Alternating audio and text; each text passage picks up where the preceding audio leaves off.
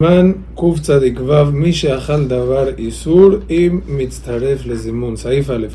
Una persona que comió a propósito adrede algo prohibido de comer, tanto sea prohibido de la Torah como si es prohibido de Rabbanán, no bendice ni antes ni después Beraja. El motivo de esta alhaja es porque es ilógico bendecirle a Hashem antes de comer y después de comer agradeciendo por algo que él mismo, que Hashem, prohibió comer, dice el Basuk Esta ley aplica también para una persona que comió algo prohibido para él y no algo prohibido en general, es decir, prometió no comer cierta comida, no bendice por ella. En caso de haber comido algo prohibido sin querer, la Foskim trae que puede bendecir luego de comer. No obstante, Zimun no debe hacer por eso. Dice el Mishnah Berurah, una comida robada aunque por la ley, si le hizo un cambio, es considerado propiedad del ladrón. Por ejemplo, robó trigo, lo molió y hizo pan. Entonces, si ya se considera de él, ¿por qué no haría veraja? dice el Mishnah que no debe bendecir por esa comida, ya que estuvo en sus manos de manera prohibida. Sin embargo, hay poskim que dicen que sí debe bendecir en un caso que ya hizo Yehush la persona, o que adquirió algo robado y que ya se considera de él.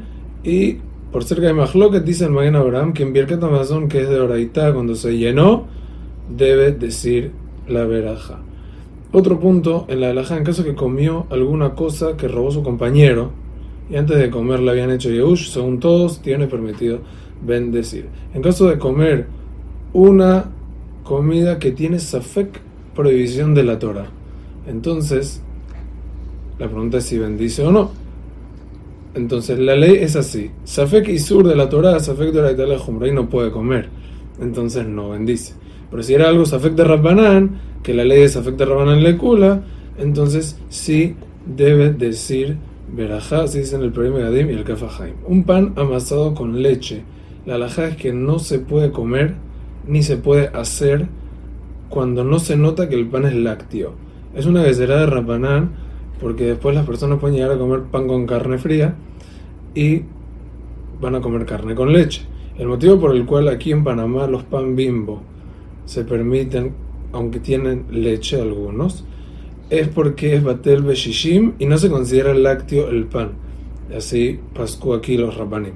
Pero un pan que es lácteo, que no se puede comer de rabanán, ni se puede hornear cuando no se nota que es de leche, no se bendice tampoco por ese pan como si fuera algo de Isur, según el primer Gadem.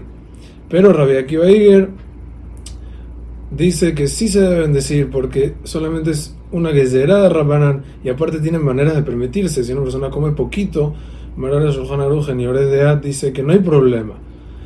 Entonces es por eso que si uno ya lo comió, que diga Birkat Amazon, pero hay que tener mucho cuidado y no comer este tipo de cosas. Hazak u Aruch.